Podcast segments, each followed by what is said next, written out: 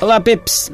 Como é que isso vai? Beberam um suminho detox quando acordaram? Tomaram um banhinho com o suminho detox? Lavaram o cabelo com o suminho detox? Cortaram as unhas dos pés com o suminho detox? Vejam lá com a saúde não se brinca. Não facilitem, ok? Bom. Há um empresário britânico que está a vender frascos de puro ar campestre inglês à elite de Hong Kong e Xangai. 80 libras é o preço de cada frasquinho, ok? 80 libras são 103 euros. Primeiro há que dar os parabéns a este tipo pelo empreendedorismo. É esta hora de certeza que há muito jovem empreendedor que gastou a mesada e ocupou a garagem de casa dos pais a tentar vender frascos de compota na internet a pensar porquê que eu não me lembrei disto primeiro?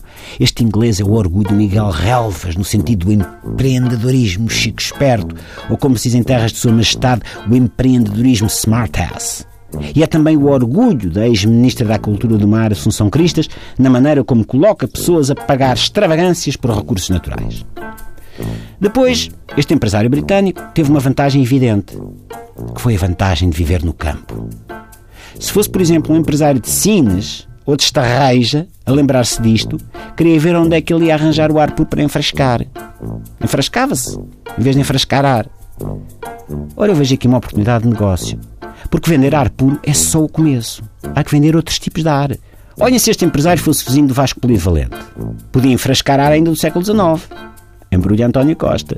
Estes conselhos não te lembraste de tudo dar aos portugueses.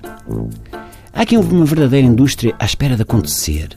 O futuro passa por lojas cheias de prateleiras com frascos de todo tipo de ar. Ar fresco da montanha, ar oceânico da praia, ar de lunático do Donald Trump, ar de sapo do Bruno Maçãs na fotografia de perfil do Twitter, a fazer lembrar aquele videoclipe do Paul McCartney, ar de espanto do Arsénio, quando eu lhe apresento as faturas das despesas para efeitos de ajudas de custo.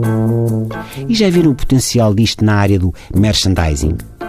Vamos poder respirar o mesmo ar dos nossos ídolos, frascos com ar do camarim da Adele, da Beyoncé, da Ana Malhoa, do Tony Carreira, do Inspector Max, com polícia. Há para todos os gostos. Frascos com ar do camarim do Snoop Dogg. Pedrada garantida. Ganda moca, man. Todo o ar é infrascável. Aliás, todo não.